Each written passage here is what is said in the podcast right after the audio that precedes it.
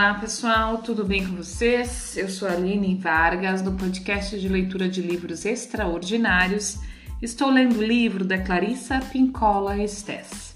Estamos no capítulo 10 e vamos começar o subtítulo O Homem do Rio, depois da gente ter lido aquela história, a La Lorona, certo? Uma boa leitura e uma boa escuta para nós. Antes de podermos entender o que o homem da história de La fez ao poluir o rio, precisamos ver como o que ele representa deve ser um construto positivo na psique da mulher. Na definição junguiana clássica, o ânimos é a força da alma das mulheres e é considerado masculino. No entanto, muitas, muitos, muitas psicanalistas, entre as quais me incluo, através de suas próprias observações, chegaram a uma conclusão contrária ao ponto de vista clássico e afirmam, em vez disso, que a fonte de revitalização da mulher não é masculina e alheia a ela, mas feminina e bem conhecida. Seja como for, creio que o conceito masculino do ânimos tenha ampla aplicação. Existe uma, for uma forte correlação entre as mulheres que têm medo de criar, de manifestar suas ideias ao mundo, e as imagens de homens feridos ou que ferem nos seus sonhos. Por outro lado, os sonhos das mulheres com boa capacidade de manifestação externa, muitas vezes apresentam uma forte figura masculina, que aparece com regularidade sob diversos disfarces. O ânimos pode ser compreendido melhor como uma força que ajuda as mulheres a agir em sua própria defesa no mundo objetivo. O ânimos ajuda a mulher a expor seus pensamentos e sentimentos íntimos e específicos de um modo concreto em termos emocionais, sexuais, financeiros, criativos e outros. Em vez de expô-los numa imagem que se modele de acordo com um desenvolvimento masculino padronizado numa determinada cultura. As figuras masculinas nos sonhos das mulheres parecem indicar que o ânimos é a alma da mulher, mas que pertence a ela, provém dela. É uma ponte essencial. Ele possui capacidades fantásticas que o fazem chegar à altura do trabalho como um portador e um intermediário. Ele é como um negociante da alma. Ele importa e exporta bens e conhecimentos. Ele escolhe o melhor entre o que é oferecido, negocia o melhor preço, faz o acompanhamento e completa a transação. Outro meio de se interpretar essa imagem consiste em considerar a mulher selvagem, o self da alma, como o artista e o ânimos como o braço do artista. A mulher selvagem é o motorista, o ânimos acelera o veículo. Ela compõe a canção, ele escreve a partitura. Ela imagina, ele dá conselhos. Sem ele, a peça fica escrita na nossa imaginação, mas nunca é escrita e nunca é representada. Sem ele, o palco pode estar repleto, mas as cortinas nunca se abrem e a portaria permanece sem iluminação. Se quisermos traduzir o ânimo saudável por uma metáfora em espanhol, ela seria eu agrimensor, o que conhece a configuração do terreno e, com seus instrumentos, mede a distância entre dois pontos.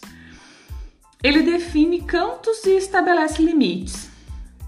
Podemos também chamá-lo de el julgador, aquele que estuda e sabe como e onde colocar os marcos para ganhar ou para vencer. Esses são alguns dos aspectos mais importantes de um ânimos robusto.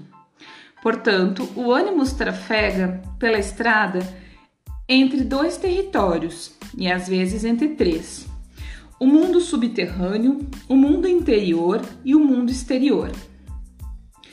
Todas as ideias e sentimentos da mulher são amontoados e transportados de um ponto a outro, nas duas direções, pelo ânimos, que tem uma afinidade com todos os mundos. Ele traz ideias de lá de fora, de volta para dentro dela e transfere ideias do self da alma pela ponte para a fruição e para o mercado.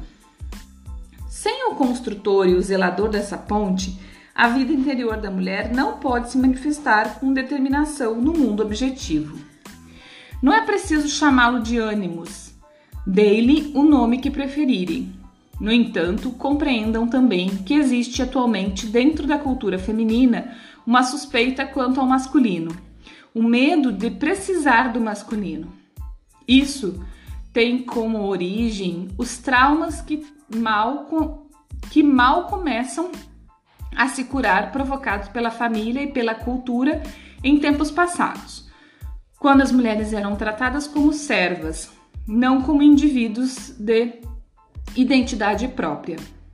Ainda está recente na memória da mulher selvagem que houve um tempo em que as mulheres talentosas eram descartadas como lixo, em que uma mulher não podia ter uma ideia a não ser que em segredo e plantasse num homem, que então a apresentava ao mundo lá fora como se fosse exclusivamente sua.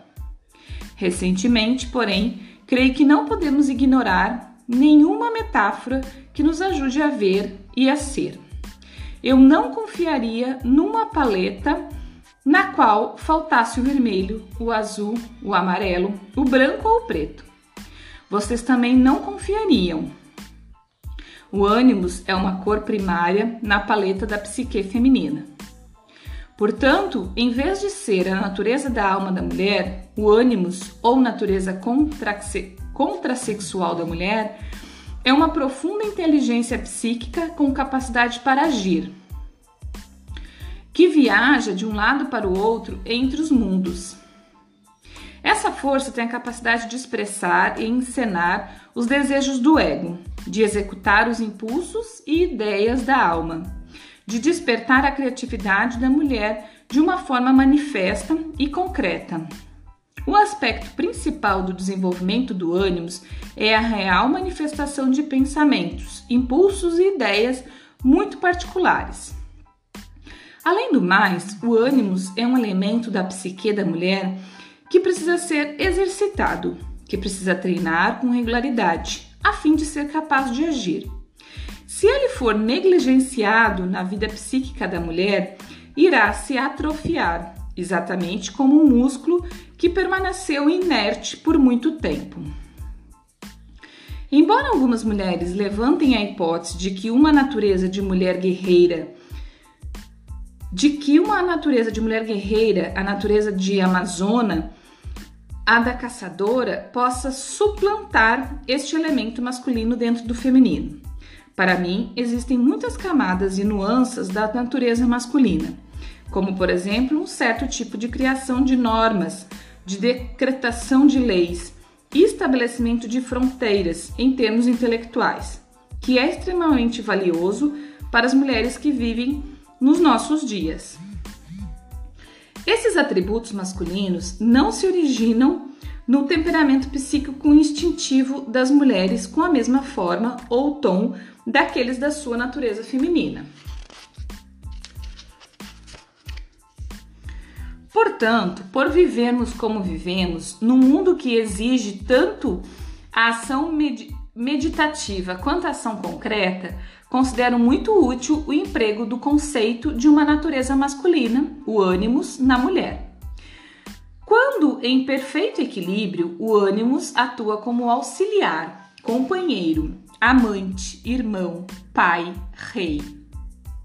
Isso não quer dizer que o ânimo seja rei da psique da mulher, como poderia sustentar um ponto de vista patriarcal doentio.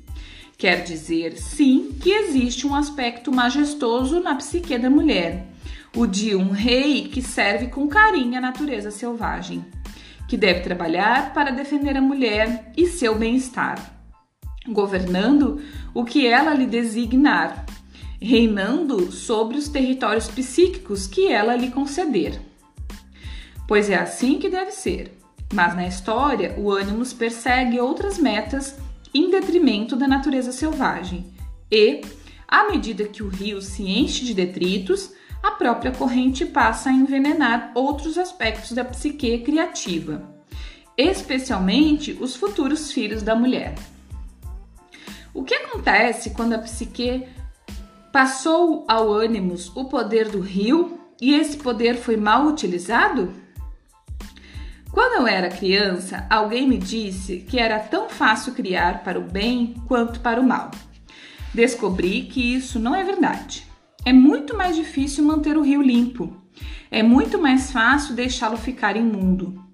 Digamos, então, que manter a correnteza límpida é um desafio natural que todas nós enfrentamos. Esperamos corrigir a turvação com maior rapidez e abrangência possível. Mas, e se algo assumir o controle do fluxo criador, tornando-o cada vez mais enlameado? E se ficarmos presas nessa armadilha? E se de algum modo começarmos obstinadamente a extrair frutos dessa situação, a não só gostar dela, mas nela confiar e ganhar nosso pão com ela, a nos sentirmos vivas através dela?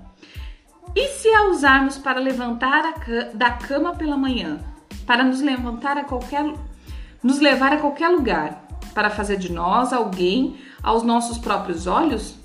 Essas são as armadilhas que esperam por todas nós.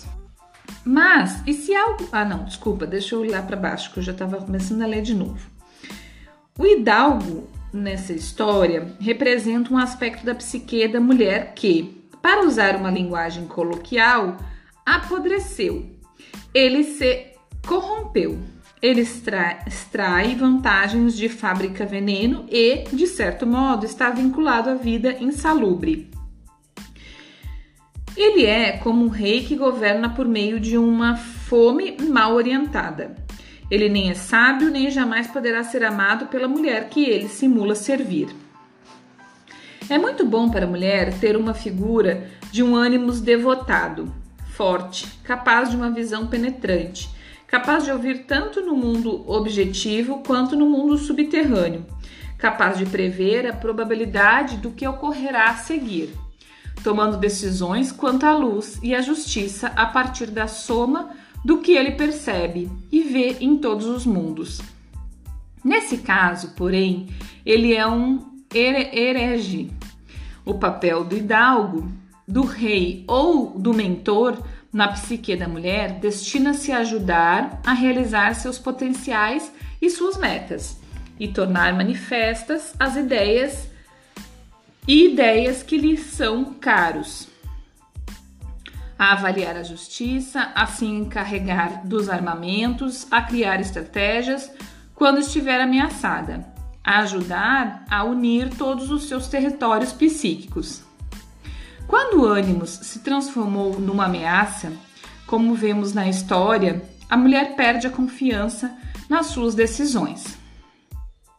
À medida que seu ânimo se vê enfraquecido pela sua parcialidade, a água do rio passa de algo que é essencial à vida para algo a ser abandonado com a mesma precaução com que abordamos um assassino de aluguel. Ocorre então a fome na terra e a poluição no rio. Criar é criare em latim, significando produzir, fazer, vida. Produzir algo onde antes não havia nada.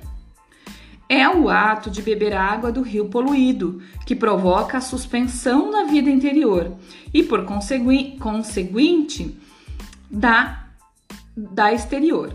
Na história, essa poluição gera a deformação dos filhos, e esses filhos simbolizam as nossas ideias e ideais. Os filhos representam nossa capacidade de produzir algo onde antes não havia nada. Podemos reconhecer que essa deformação do novo potencial está ocorrendo quando começamos a questionar nossa capacidade e, especialmente, nosso direito de pensar, agir ou ser. Mulheres talentosas, mesmo quando resgatam sua vida criativa, mesmo quando obras lindas saem das suas mãos, da sua caneta, do seu corpo, continuam a questionar se são realmente escritoras. Pintoras, artistas, gente, gente de verdade. E é claro que elas são reais, muito embora possam gostar de se atormentar quanto ao que constitui a realidade. Uma agricultora é real quando olha suas terras lá fora e planeja o plantio de primavera. Uma corredora real quando dá o primeiro passo. Uma flor é real quando ainda está no caule da planta mãe. Uma árvore real quando ainda é uma semente dentro de um pinhão. Uma árvore adulta é um ser vivo real. Real é tudo o que tem vida. Então vamos parar por aqui, pessoal, que chegamos no nosso tempo. Estamos na metade. Deixa eu ver se é metade mesmo.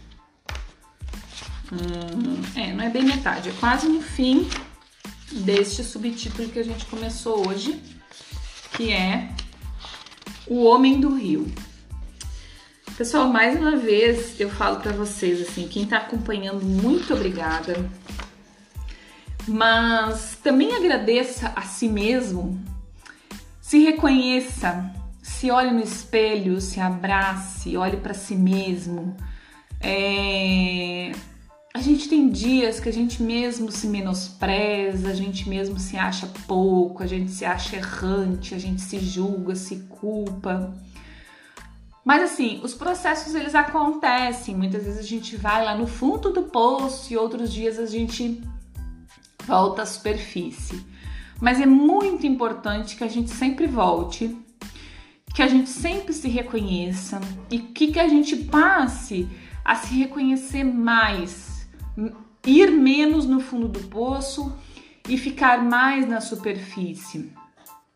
É, porque na superfície e nos reconhecendo, nos abraçando, nos parabenizando, é, a gente vai vendo quão maravilhosa a gente é, que nossos erros nos compõem, que as nossas faltas e falhas nos compõem, mas que além disso tudo, para muito além disso, nós somos maravilhosas. Sabe, nós somos espíritos perfeitos, somos filhos é, né, criaturas de um Criador, que eu acho que é muito mais ainda que filho necessariamente, mas somos criaturas de um Criador supremo, é, para além de qualquer religião, tá, gente?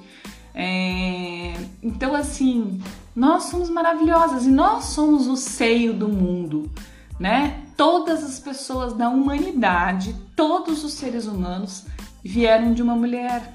E nós, mulheres, somos capazes de gerar outras vidas, né? Então nós precisamos olhar para nós com este respeito que nos foi tirado, né, ao longo do tempo, por medo, né, por falta de controle, por pela grandiosidade que nós somos. O, o, o homem, né, o, o, o homem em si mesmo, o homem o homem macho, tá? É, foi, foi, amedron, foi se amedrontando tanto com as nossas capacidades e por não ver em nós é, a possibilidade de uma união e de unir as forças e de, de aproveitar tudo que, que nós somos, né? Mas por puro medo eles foram é, nos minando, nos tirando isso. É, é, eu acho que até por, por questão de controle de poder mesmo, acho que até de questão de, de um controle, às vezes até monetário, né? Existe tanta coisa na, na história, né? Na história da humanidade, mas o caminho foi esse. Os homens foram é, minando as nossas capacidades e nós fomos acreditando nisso. Nós fomos acreditando que nós somos menores, de que a gente não tem capacidade de parir, né? A gente falando principalmente em Brasil, é, eu tenho acompanhado muito isso, até porque eu estou grávida, né? Mas tenho acompanhado muito isso sobre a questão da gestação, da maternidade, como nos tiraram a capacidade de ser mães de verdade, né? de parir e de cuidar dos nossos filhos, até por causa da questão financeira, né? Muitas mães é, tiveram que sair a, a, ao, trabalho muito cedo e, e, e também foi colocado na cabeça das mulheres que se elas não fizessem isso, elas não eram boas o suficiente, que elas tinham que ser mãe 100% e ainda trabalhar 100%, né? Que é uma coisa impossível. Mas aí a gente vê, pessoal, o resultado da nossa humanidade, principalmente a brasileira. Então precisa haver um repensar nisso tudo. É muito maior do que falar de uma governança, é muito maior do que falar de uma da votação em si, de, dos governantes, é, é falar mesmo do nosso, do nosso reeducar nosso é, repensar, principalmente das mulheres, é, sobre nós mesmas, sabe? Nós entender mesmo que nós somos a fonte criadora deste mundo, nós não somos melhor, não é isso que eu tô falando, nós não somos melhor do que ninguém, a gente não é uma guerra com os homens, não é isso. Na verdade, é só nós, nós mesmos nos reconhecer, nos colocar no lugar sem a guerra, certo? Sem virarmos homens, porque foi isso que aconteceu, nós nos masculinizamos demais para enfrentar, enfrentar o mercado de trabalho. E, e aí, aí a nossa força criativa, a nossa força é, criadora, tanto é, gestacional, né, como criadora da arte, da, da expressão, ficou muito masculinizada a gente ficou muito uh, rude, sabe? A gente perdeu essa mulher selvagem, né? Que a própria autora fala que é um, é, a gente é, somos leoas, mas a leoa ela age, é, se você for avaliar, né, analisar todas as, as, as espécies de mamíferos, como que a fêmea reage. A, a, a fêmea ela tem uma, uma voracidade, mas é, com criatividade, com sutileza, sabe? Não é aquela coisa assim matadora, né?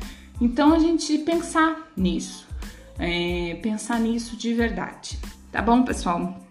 Este livro, olha, eu, eu não tenho, não tenho como falar mais nada sobre esse livro, porque de verdade ele é profundo, ele é maravilhoso, ele é, é perturbante ao mesmo tempo, porque a gente realmente precisa mexer em coisas que, que, que, é, que é difícil às vezes a gente repensar, e, e quase sempre é muito difícil a gente repensar, mas ele é muito válido. Obrigada por você que está aqui e olha para você mesma hoje. Termina de escutar esse áudio e olha para você e se agradece por estar tá tá se dando essa oportunidade de ler esse livro junto comigo. Muito obrigada, até o próximo episódio. Bom dia, boa tarde, boa noite.